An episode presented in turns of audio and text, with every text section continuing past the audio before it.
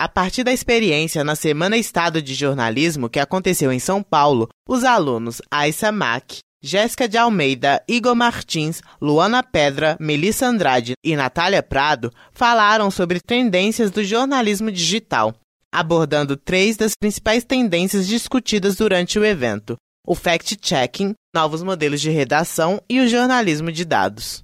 Ouça na íntegra. Gente, agora é, nosso segundo painel também com os nossos alunos do curso de jornalismo. É, vai falar sobre tendências do jornalismo digital, a Issa Mari, Jéssica de Almeida, Igor Martins, Mona Pedra, Melissa Andrade e Natália Prado. A partir da experiência na Semana Estado de Jornalismo, o grupo vai abordar, vai abordar três das principais tendências discutidas durante o evento: fact-checking, novos modelos de redação e jornalismo de dados. Então vamos começar chamando Natália e Melissa.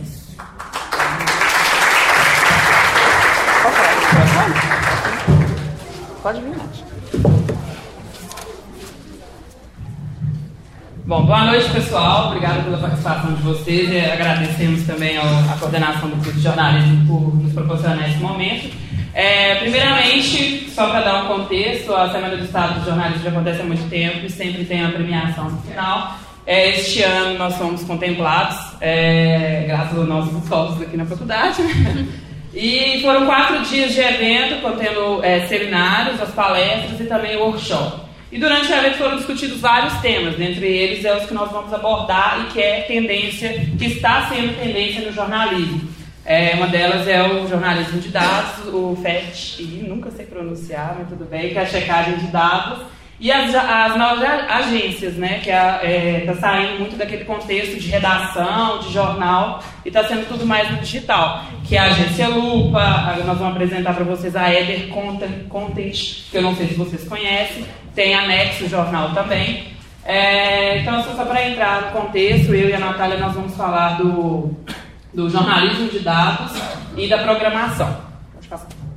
É, um dos, dos, palestrantes foi o Pedro Burgos, ele é jornalista, ele trabalhou na Gazeta do Povo, é, na Marcha, o Proj, na X Modo, Modo, e hoje, hoje em dia, ele é colaborador do Night, não sei se vocês já ouviram falar, e é fundador do Impacto.jog, que é uma agência que investiga faz é, coleta de dados e informações para qual, qualquer tipo de imprensa que queira fazer uma reportagem de um determinado assunto.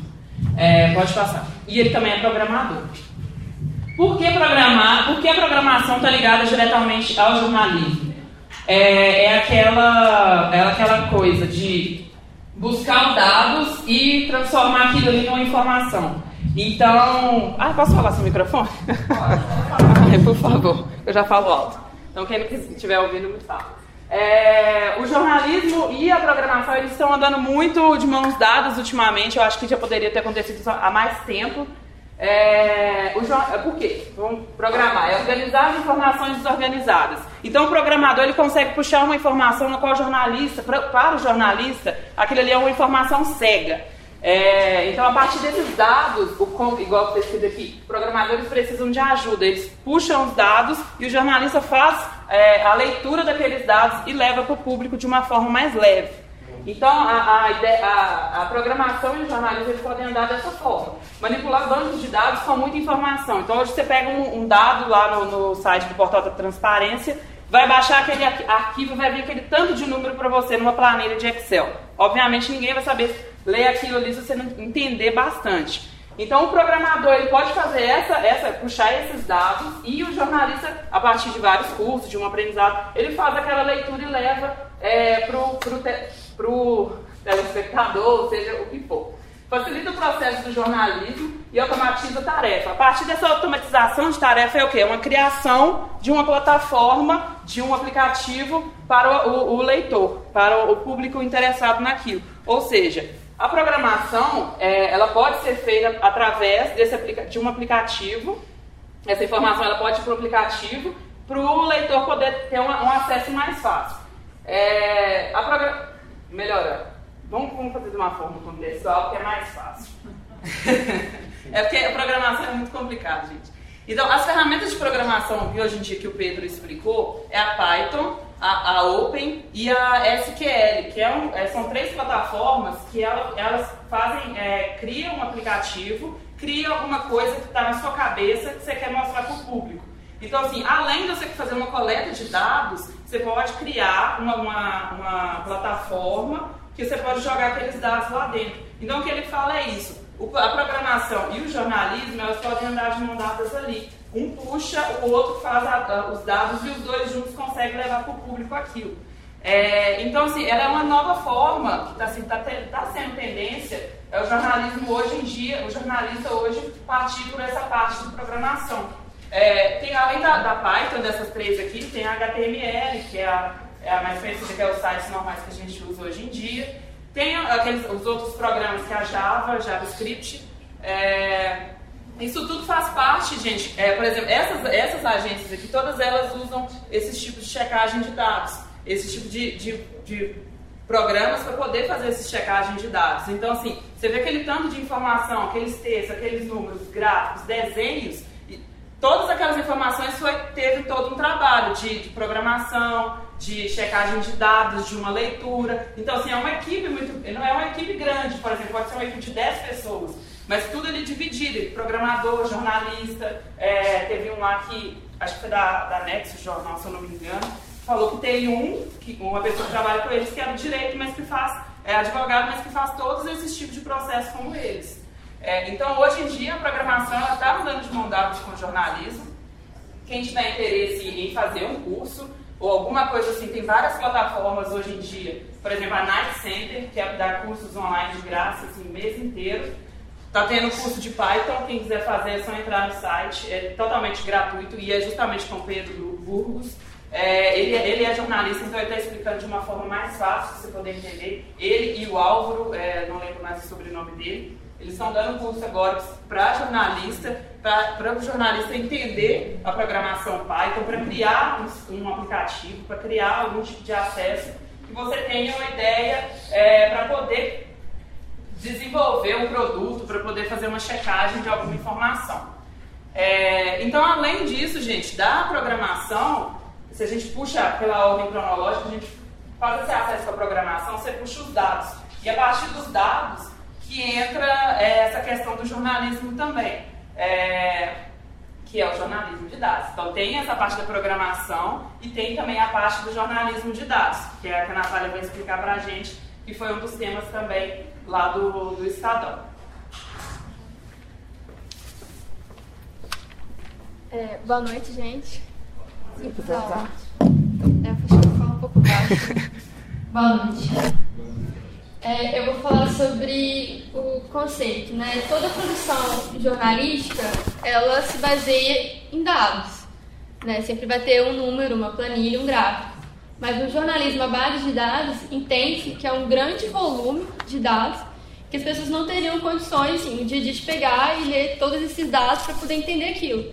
Então, o trabalho desse jornalista vai ser tornar aquilo compreensível para o grande público. Né? Ele vai poder interpretar é, todo aquele grande volume que ele vai ter acesso, por exemplo, no portal de transparência do, do governo. É, o jornalismo de dados ele também é uma boa forma de investigação. Muitas vezes o jornalista ele não precisa ir para a rua para descobrir uma notícia. Ele pode simplesmente cruzar várias informações e descobrir coisas que as pessoas ainda não tinham percebido. Então ele vai dar um, um, um contexto né, para aqueles dados. E já tem muitos sites que ajudam os jornalistas a administrar e a entender. O próprio Google tem o Google Sharks, que você joga é, esses dados, por exemplo, uma eleição, e aí você começa a jogar o perfil dos candidatos de um candidato. Aí você joga o gênero, idade, condição socioeconômica, e aí você vai poder traçar esses perfis né? O que, que atrai cada região, quais são as promessas, né? Você entende um pouco do, do perfil do brasileiro, como ele vota, por exemplo. Ou então, entendeu como é que a comunidade se desenvolve e, e poder traçar é, uma conexão com algum plano de governo e o que, que deu errado, o que, que deu certo. É, abrindo um parênteses na fala da Natália, o Google, gente, é uma plataforma não só de busca, mas a, a, o Google é, é uma plataforma gigantesca que você pode aprender muito com ela, porque a, a Google Sheets, que é a planilha dele, deles, é, assim, é bem parecida com o Excel. Você fala, nossa, o Excel é difícil. Ah, vou mexer no Google. Mas o Google e o Excel, a, a Google Sheets e o Excel, elas são, praticamente elas são iguais. Mas o Google ele tem tantos acessos, mas tantas é, plataformas dentro ali da, da, da, própria empresa de busca de dados que a gente não imagina. Então você tem o imagens, você tem o Google Sheets para você poder é, é, usar, você tem a extensão do, do próprio Google também que te dá uma, uma, clareza com muitas coisas, facilidade de acesso com bastante coisa. Então se quem aqui tiver interesse no jornalismo de dados é, nessa busca de informação, pesquisa um pouquinho sobre o Google. Ele é uma, assim, você tem tudo ali, ó, na palma das, suas, das suas duas mãos ali na sua tela. É, o que, que você quiser descobrir, se você precisar de recurso do Google, de ajuda do Google, está em casa praticamente, usando assim. É, então, um outro exemplo né, de, de, de, como é que isso não é tão complicado como a gente imagina, é que teve um caso de uma aluna de, de comunicação mesmo da Universidade do Paraná, que ela começou a investigar no site do Portal de Transparência do governo federal o sistema de pagamento de alguns professores, inclusive um professor que não não estava dando aulas. E nessa pesquisa da própria bolsa que ela recebia e tudo mais, ela descobriu todo um sistema de desvio de recursos públicos da universidade. Uma garota estudante sozinha, sentando e analisando esses dados. Claro que não deve ter sido fácil, mas assim, basta boa vontade do jornalismo de é. querer descobrir o que acontece. Boa né? vontade, curiosidade, vontade de fazer também, gente. É. Nisso, é, ela divulgou para Gazeta do Povo em, em, Curitiba e ajudou a, a aprender pessoas lá. Né? É, um caso interessante que a gente viu até no, no, na Semana Estado de Jornalismo foi do Daniel Bramante, que é editor do blog de dados do Estadão, e ele atuou no caso do Panama Papers. É, eu não sei se vocês acompanharam, mas em abril do ano passado foi divulgado que uma, uma um escritório de, de advocacia, a Mossack Fonseca, eles operavam em vários lugares do mundo com empresas offshore para poder lavar dinheiro então, eles escondiam a origem de dinheiro que vinha muitas vezes de corrupção, com alguns envolvidos da própria Lava Jato, ou então de, é, de ditaduras, ou do próprio tráfico de drogas. Nisso, é, foi um trabalho que envolveu mais de 376 jornalistas do mundo inteiro, do mundo inteiro. 76 países envolveu a pesquisa de mais de 11 milhões de documentos. É, no caso é 2,6 terabytes só de documento de investigação. É muita coisa. Ah. Nisso, é, foi uma fonte anônima que enviou esses dados para o Consórcio Internacional de Jornalismo Investigativo, que é como se fosse um grande grupo de, de apoio de jornalistas do mundo inteiro. Então, juntos, eles analisaram esses dados e descobriram pessoas muito importantes, é, vários líderes mundiais, como Vladimir Putin, por exemplo, e jogadores como Messi, e vários brasileiros também, como o próprio Eduardo Cunha, envolvidos é, nesses esquemas da, da Panama Papers. E acabou até derrubando o presidente, o presidente da Islândia. No, em outros lugares, é, infelizmente, a pressão não foi suficiente é, ricos tentam sempre ficar mais ricos, burlando a lei, e aparentemente tem dado certo. E não foi muito fácil é, para os jornalistas, porque envolvia pessoas muito importantes, bilionários, políticos do mundo inteiro, e eles tiveram que se proteger à base de dados, né? E foi uma investigação muito cuidadosa. Teve até que envolver muita gente, não só pela dificuldade de analisar esses dados, mas também para protegê-los. É... Ah, acho que mas é isso. Eu queria apresentar esse jornalismo à base de dados e dizer que é uma fonte interessante de, de, de informação, de produção jornalística. E é isso. É, só para poder fechar a fala da Natália, gente, a programação é, e o jornalismo de dados, é, ele requer muito, muito cuidado e muita atenção. Depois que você faz uma baixa aqueles arquivos e vai fazer a, a compilação dos dados, é, igual ela falou, assim, às vezes você consegue fazer uma matéria sentado na, na, na, cadeira da sua casa. Mas às vezes o jornalismo ele não é só é feito sentado na cadeira, você tem que sair para poder investigar. E o jornalismo de dados é a mesma coisa. É, você tem várias informações, você tem que saber dosar aquele tanto de informação, saber como é que você vai usar todos aqueles tipos de informação e tomar cuidado, porque o jornalismo de dados ele é um jornalismo investigativo e jornalismo investigativo é o que mais mata no mundo inteiro.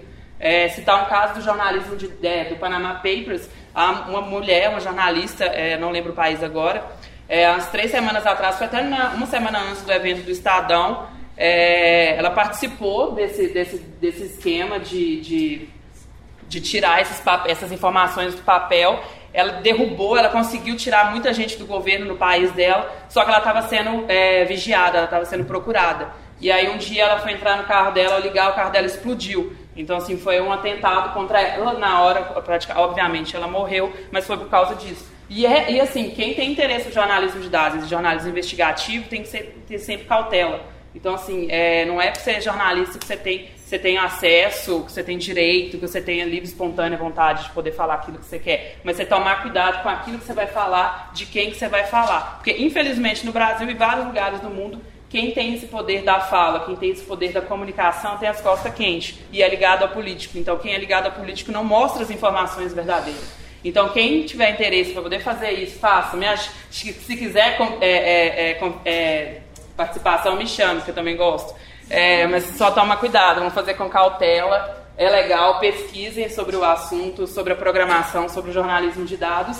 E para dar introdução também ao jornalismo de dados, hoje em dia também está é, em alta, é a checagem de dados, que foi que nós conversamos, que conversaram com a gente lá, foi a, a, Cristina, ela, ela, é dona da agência Lupa, com certeza você já deve ter ouvido falar. Então a agência Lupa investiga todos os tipos de informação é, eles tiveram mais acesso o ano passado, da introdução para as meninas, é, na eleição, na, ano passado não, em 2015, na votação contra a Dilma Rousseff lá no, no, na Câmara dos Deputados. Quem votava sim, que era contra a corrupção, eles votavam lá no Facebook na hora, olha, fulano tem tal processo, tal, tal processo. Então quem vai contar um pouquinho mais sobre a agência Lupa e sobre a checagem de dados é a Issa Macedo e a Luana Pedra.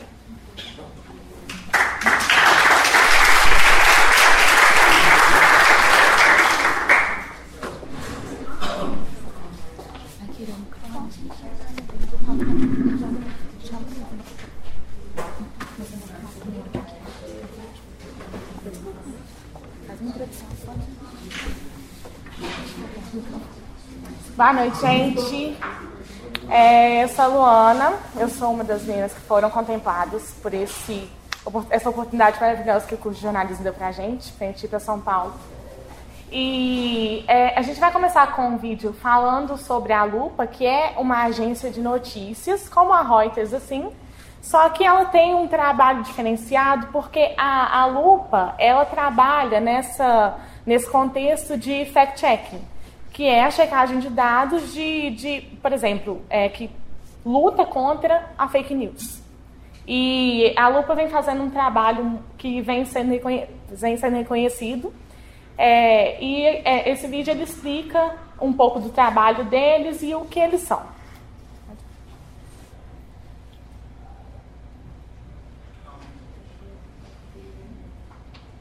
A Lupa é a primeira agência de especializada em fact-checking no Brasil. Desde novembro de 2015, acompanhamos o noticiário nacional corrigindo informações imprecisas e destacando dados corretos.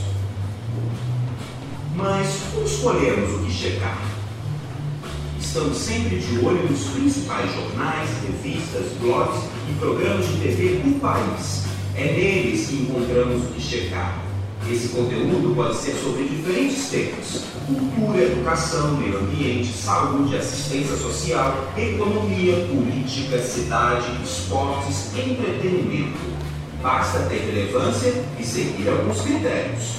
O conteúdo só pode ser checado se tiver dados históricos, estatísticos, comparações ou afirmações sobre a legalidade de um fato, Na agência Lupa, não checamos opiniões, conceitos amplos, nem fazemos previsões de futuro.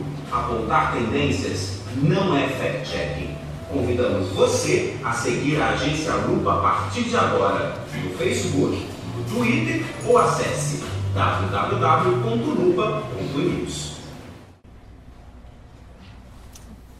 Boa noite. É, eu também fui né, para a Semana Estado de Jornalismo e é, a palestra que a gente assistiu, que fala um pouco da lupa, era da Cristina dela é difícil.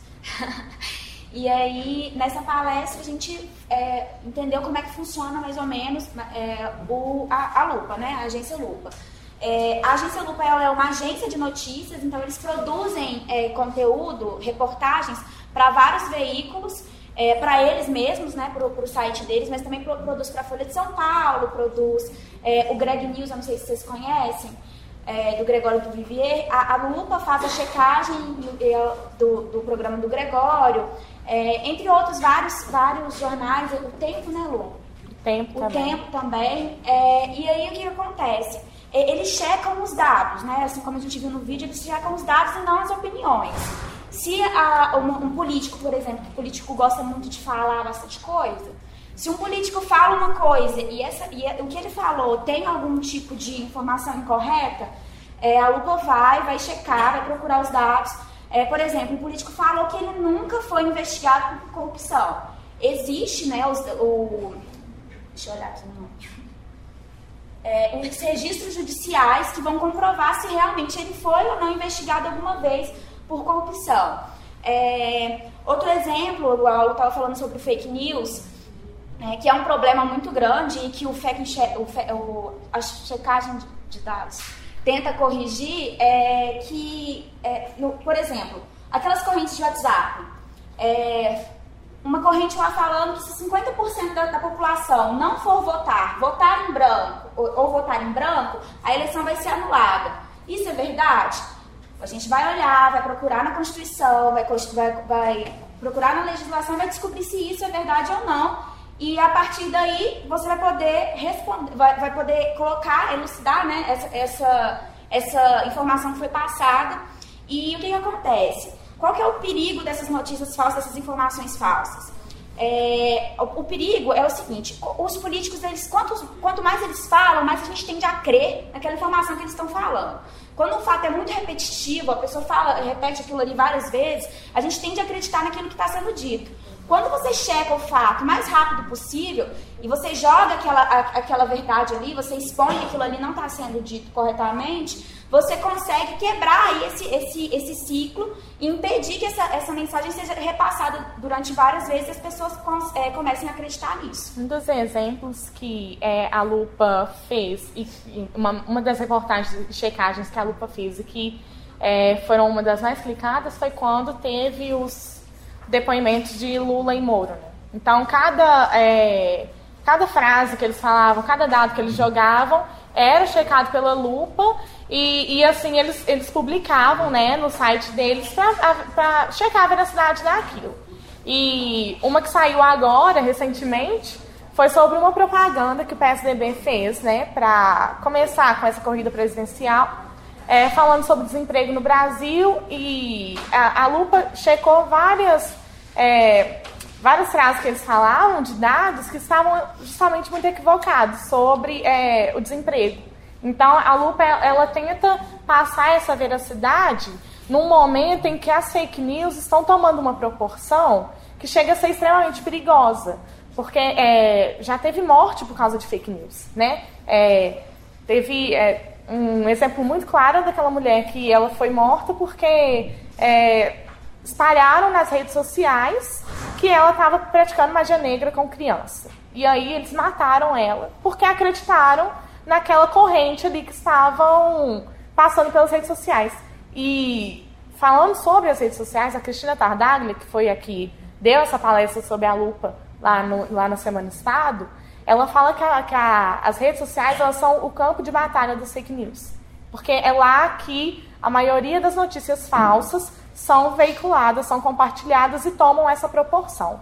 Então, é, por isso a importância, por isso que é, essa, essa tendência do, do fact-checking hoje está se tornando uma coisa extremamente, é, como eu posso dizer, tá, isso, está tá se tornando mais forte dentro do jornalismo, está se tornando um mercado também. Né? Os jornalistas agora podem escolher é, migrar para o fact-checking, quem gosta de apuração principalmente eu consegui fazer uma pergunta para ela com relação às eleições do ano que vem, é, como que seria é, o cenário com essas, essas mensagens falsas circulando. E ela falou que tem 100% de chance dessas mensagens, dessas informações falsas é, fazerem algum tipo de efeito nas eleições. E aí é, ela falou que não, ela não prevê o futuro, ela não está fazendo uma, dando uma de mãe de. O que ela está falando é uma coisa que ela veio, veio observando em vários outros países. E aí, é, para poder né, falar para vocês, eu fiz uma pesquisa, e aí, no caso do, das eleições americanas, do Donald Trump, eu acho que a galera já deve estar sabendo por aí, é, as, as fake news elas alteraram bastante o cenário de lá, e tem um documentário da Globo News que mostra, que fala sobre isso. Eles foram até a Macedônia e conseguiram conversar. Por que na Macedônia? Porque lá é o QG do, do fake news. Eles postam eles postaram né, nessa, nessa época muito, muito conteúdo falso. É, por exemplo, um que eu achei muito legal que é Michelle Obama é um homem.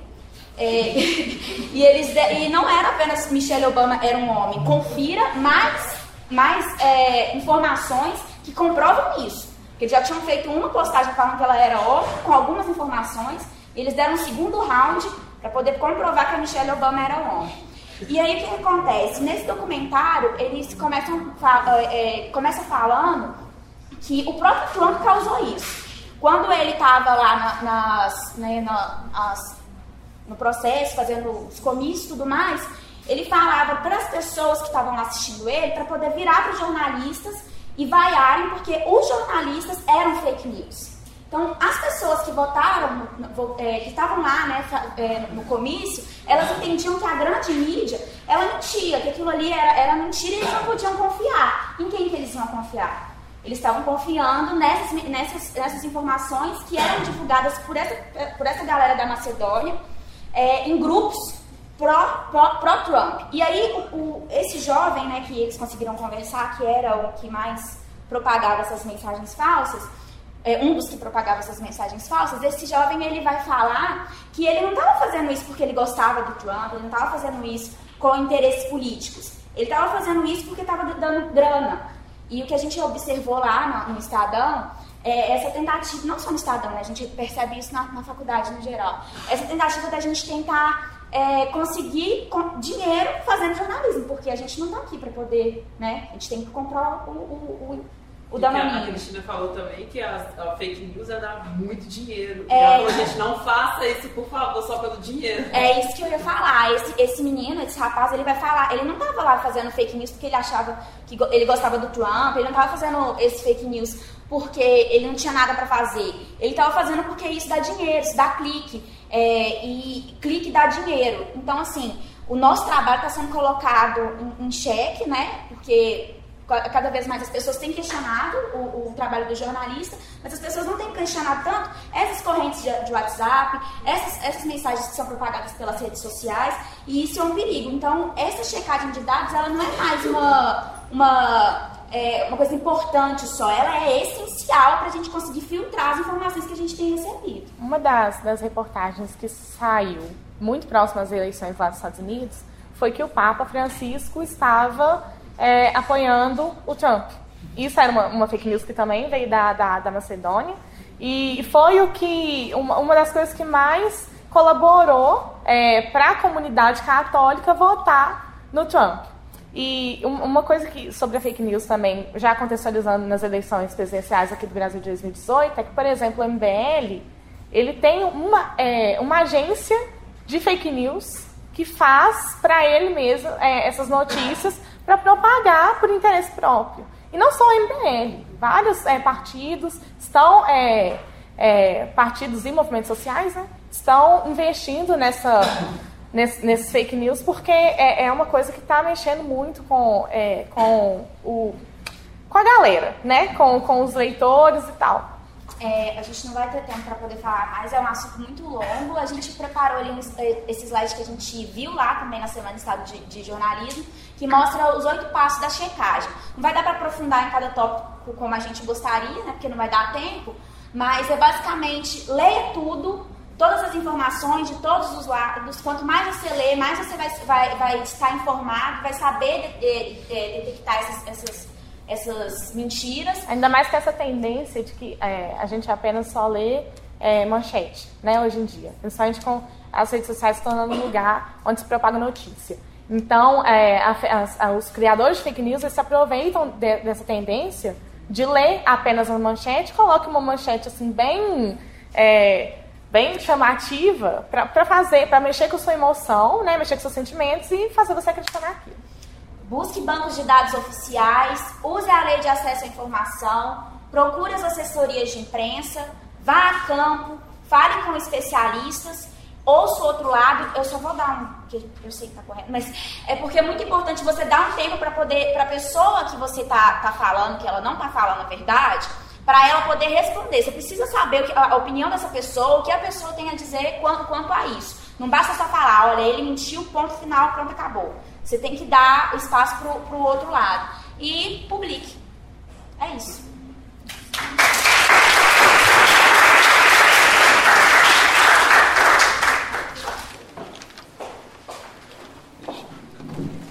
Gente, agora o Igor Martins e a Jéssica de Almeida vão falar dos novos modelos de negócios uh, né, Boa noite, gente. Se estiver muito alto, abaixa um pouquinho. Deixa eu. É, meu nome é Igor. Eu vim falar sobre o Weather Content. Alguém conhece aqui o Weather Content? Obrigado, muita gente conhece. O Weather Content é um novo sistema de jornalismo. Ele não é um veículo. Gente, sem emoção não tem graça. Ele, Dá para acordar a plateia, tá? Ele não é um veículo de jornalismo. Ele é apenas uma rede que foi criada em 2014 pela Andrea Largo, que ela é uma jornalista super consagrada e experiente de carreira. E ela criou a Eder, que na verdade era para se chamar Rede. Mas aí, na época, quando ela criou a Eder lá em 2014, a Marina Silva criou o Partido Rede. Criou o Partido Rede. Nossa, volte E, e aí ela teve que alterar o nome para poder não ficar nas buscas do Google igual. Então, Eder nada mais é que rede de trás para frente.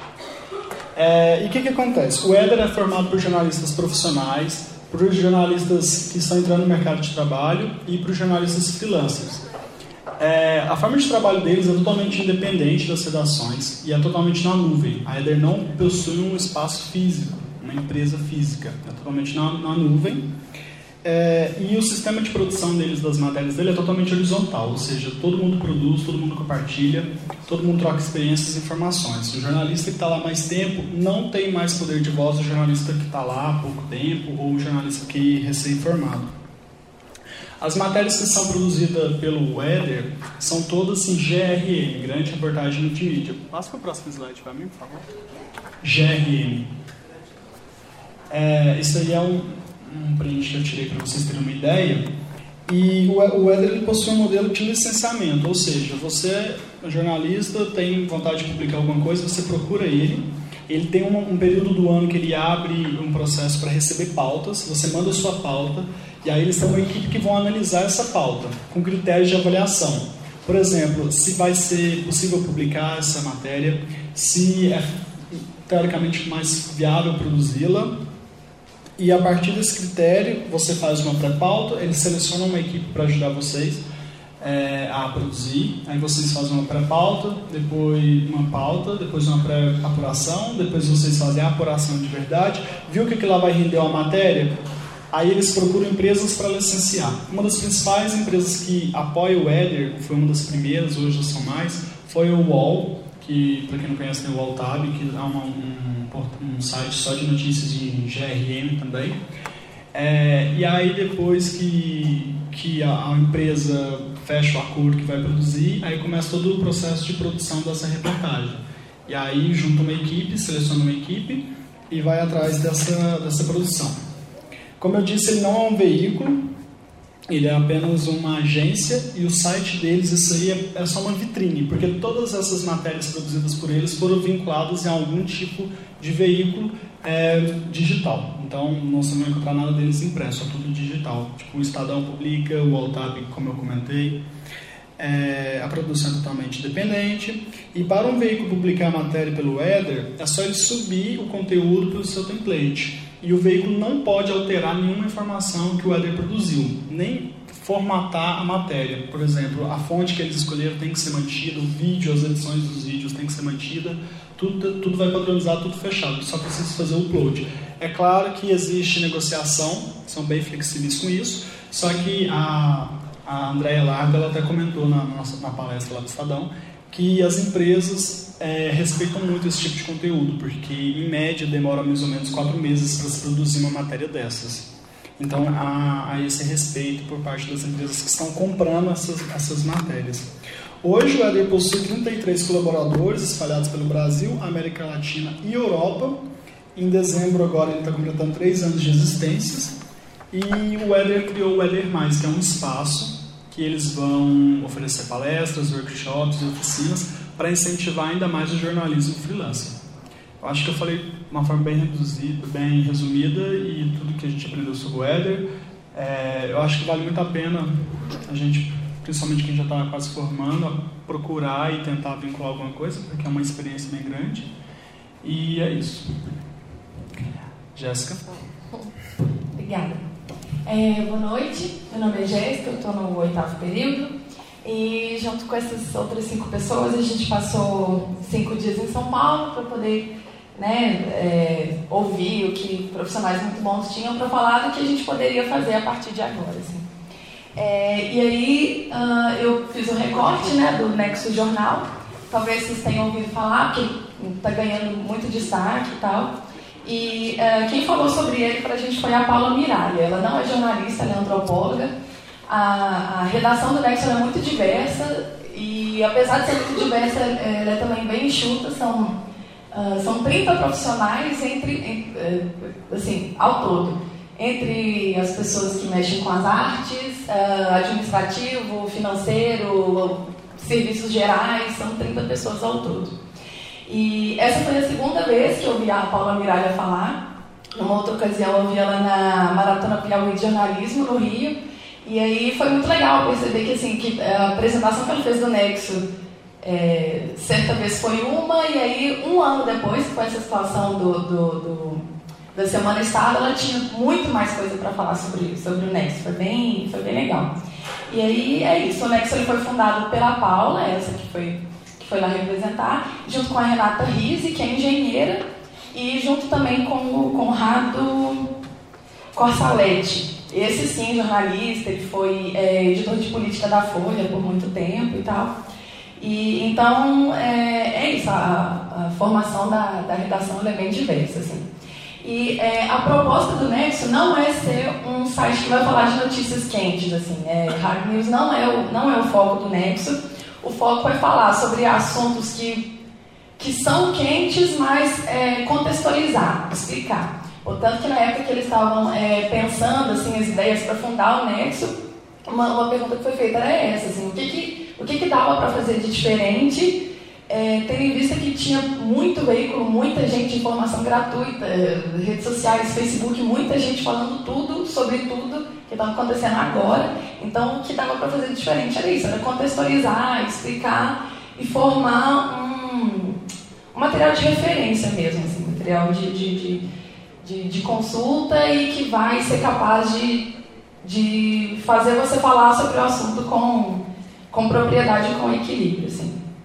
É, e uma das coisas que a Paula falou quando ela estava é, explicando que a ideia do Nexo era essa explicação, é, ela diz que precisão é mais importante que a velocidade, né? Que nos, nos jornais atuais assim, prezam muito pela, pelo ineditismo, eu, o, o, veículo tal falou antes de tal, e a ideia do nexo é, é, é fundamentar isso ao invés de ser o primeiro a falar alguma coisa. Assim.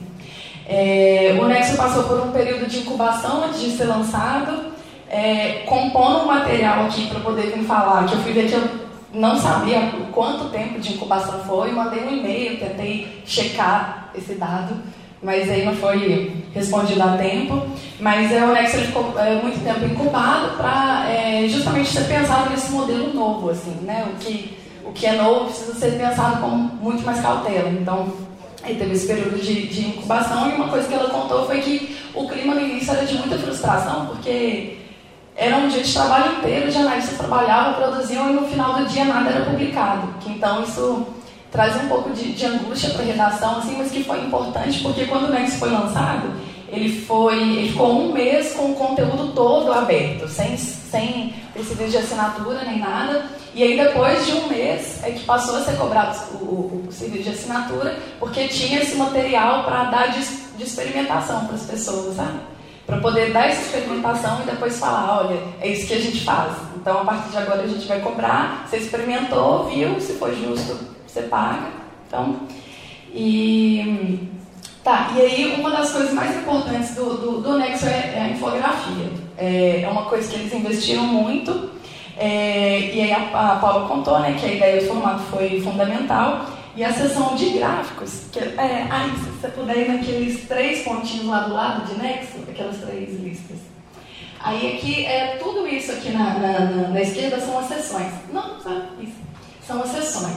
É, então, assim, o expresso são as coisas mais rápidas, o explicado é para formar esse, esse material de referência, e aí a parte de gráfico é a mais acessada. É, é aqui, é que tem mais page views, assim.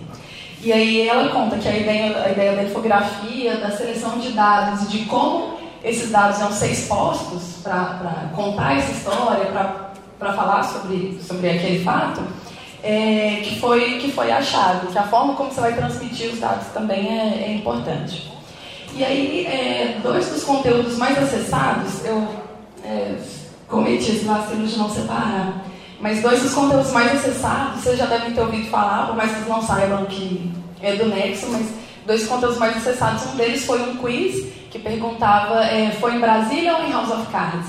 Que aí pegavam alguns, é, alguns acontecimentos e aí uh, falava se era em Brasília, em House of Cards ou nos dois, que algumas situações aconteciam nos dois. E é, uma outra, um, um, um outro conteúdo que gerou muito engajamento também entre os leitores foi quando é, fizeram um, um, comparado de salários, de salário. Você colocava o seu salário e aí você submetia lá uma, a um cruzamento de dados e aí colocava o seu, é, onde você estava na pirâmide brasileira, de acordo com, com esse salário, o seu salário comparado com o de um policial, com o de um professor e comparado com o de um deputado. Assim. E aí ela contou que na época isso derrubou o site, que realmente não estavam esperando esse tanto de acesso. Assim. É, e aí, dos princípios editoriais, é, a Paula contou uma coisa muito legal, que foi é, pouco depois que o Nexo foi lançado, que é, compartilharam certo conteúdo lá, que ela não, não, não, disse qual, mas uma postagem alguém comentou embaixo assim, ah, é aqui que, aqui que ficam os isentões. Mas que, que isso não era um elogio, assim, falaram em tom, em tom pejorativo. E aí ele explica que o, que o que o princípio editorial é, tornou essa, essa ideia de isentão, de, de ser pejorativo, tornou isso superado, porque é, uma, das curiosidades é que o Nexo não tem, quando o site estava aberto, deu pra, não sei se deu vocês repararem que não tem propaganda. É um site que não tem propaganda, um jornal que não, não tem anunciante nenhum, e, e uma das vantagens é isso, assim, porque como não tem patrocinador, como não tem alguém é, uma empresa pagando por aquilo, nem nenhuma parceria com algum grande veículo, nem nada, o conteúdo ele é muito mais independente, né? Que você não tem a quem prestar contas a não ser o leitor. É... Ah, eu abri esse parênteses, por que mesmo? É... Ah, não, e isso do, do, do, do, princípio editorial, que aí como, é, como de fato é isento, como de fato é, é, é independente, é, esse conteúdo é, é muito mais creditável, talvez, assim. E. Deixa eu ver. Ah, tá. E uma coisa legal é que ela fala que ao invés de imparcialidade, que é uma coisa que a gente insiste em, em associar ao jornalismo, ela fala em equilíbrio, que é uma coisa muito mais é, praticável, palpável, assim, que você, você consegue chegar no equilíbrio do que na, na, na imparcialidade. Assim. Isso eu achei bem interessante. E, e, é isso. E aí o Nexo aposta nesse nesse modelo que é difícil para quem está começando. Então, assim, o Nexo começou com esse modelo e tem dado certo. E a, a, receita é basicamente assinaturas. O que é estranho pensar que uma assinatura de 12 reais por mês só, eu acho barato. Assim. 12 reais por mês para você ter acesso ao conteúdo inteiro. E, e aí é estranho pensar que um, um, site como o Nexo, que é assim tão. Depois quando vocês acessarem, ou quem já conhece sabe que é um conteúdo assim tão sofisticado, tão explicativo, material de referência mesmo, e a um, a um custo que parece baixo. Assim.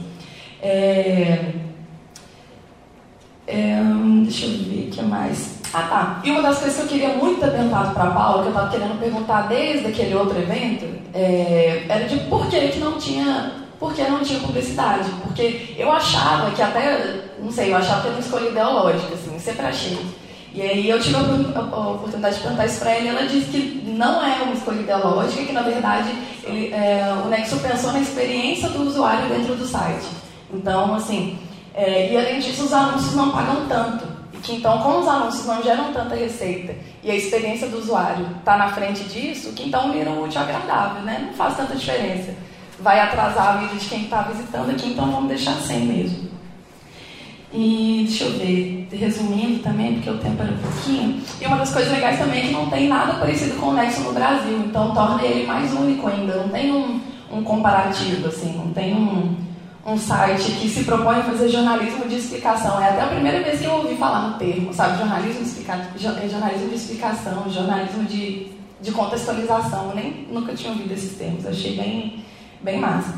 E aí, assim, é, aproveitando que é, eu e a Melissa, no caso, a gente já está no final da faculdade, aí né, o, restante das pessoas ainda está avançando, chegando mais perto da, da formatura, é, não, é, não nessa palestra, mas nessa outra da, da, da Piauí, a, a Paula contou que antes, de, antes do Nex existir, que ela estava com a Renata, que é essa uma outra das, das fundadoras, sentada num restaurante almoçando, e a Renata falou, cara, mas por que, que alguém abre um restaurante? É tão tramposo, né? Um negócio todo dia, todo dia você tem que refazer, todo dia começar do zero. E que depois que elas viram que o Nexo estava saindo como planejado, que a Renata contou, nossa, a gente abriu um restaurante agora, porque de fato o jornalismo é uma coisa de todo dia, é uma coisa de recomeço, é uma coisa de é, parar, de continuar daquele ponto onde alguém parou e tudo. E que. É, e que é isso, sim. E aí, é, pensar nessa coisa do, do recomeço, coisa que a gente tem que fazer todo dia, que, gente, que dá para a gente pensar em, em, em, inovação, que é uma coisa que a gente tem ouvido muito dos nossos professores, das coisas que a gente é, pensa sobre jornalismo hoje em dia, porque, não sei, é, não vou mentir para vocês que perto, do, perto da formatura a sensação de descrença é enorme, assim, e, e, aí eu acho que uma das coisas que a gente pode pensar é, é, é, nessa, é nessa inovação mesmo. Então, assim, veículos estão pensando nisso. É, como medida de sobrevivência, então que a gente pense nisso também enquanto profissionais mesmo, sabe? De é, pensar o que, que a gente pode fazer de novo com as ferramentas novas que, que, que existem e que estão existindo mais e pensar também nas capacidades internas que a gente tem e como que a gente pode cruzar isso com as demandas da audiência. E um lembrete também é que não é a audiência que vai determinar a relevância de um veículo e tudo, mas é, pensar no que você pode, no que você tem disponível para o que leitores querem, assim. E eu acho que isso, aliado com ferramentas muito criativas que a gente tem descobrido, pode descoberto, descobrido, descoberto, que aí pode pode dar bom se a gente aliar isso tudo. E que e aí outro lembrete é que isso pode trazer angústia, porque a gente precisa estar antenado o tempo todo, até quando a gente não quer, mas que é uma, né, uma coisa necessária. Então é isso, da gente pensar em, em em inovação mesmo. E hoje em dia, como a gente vê que está tudo muito diverso, que o jornalismo pode ser praticado de N formas, da gente vê como um, como um ecossistema mesmo, sabe? Que precisa de, precisa de ser fortalecido, assim. Então, além desse, além desse relato de experiências, fica esse, esse conceito particular. Assim. Ah, isso. Pode passar.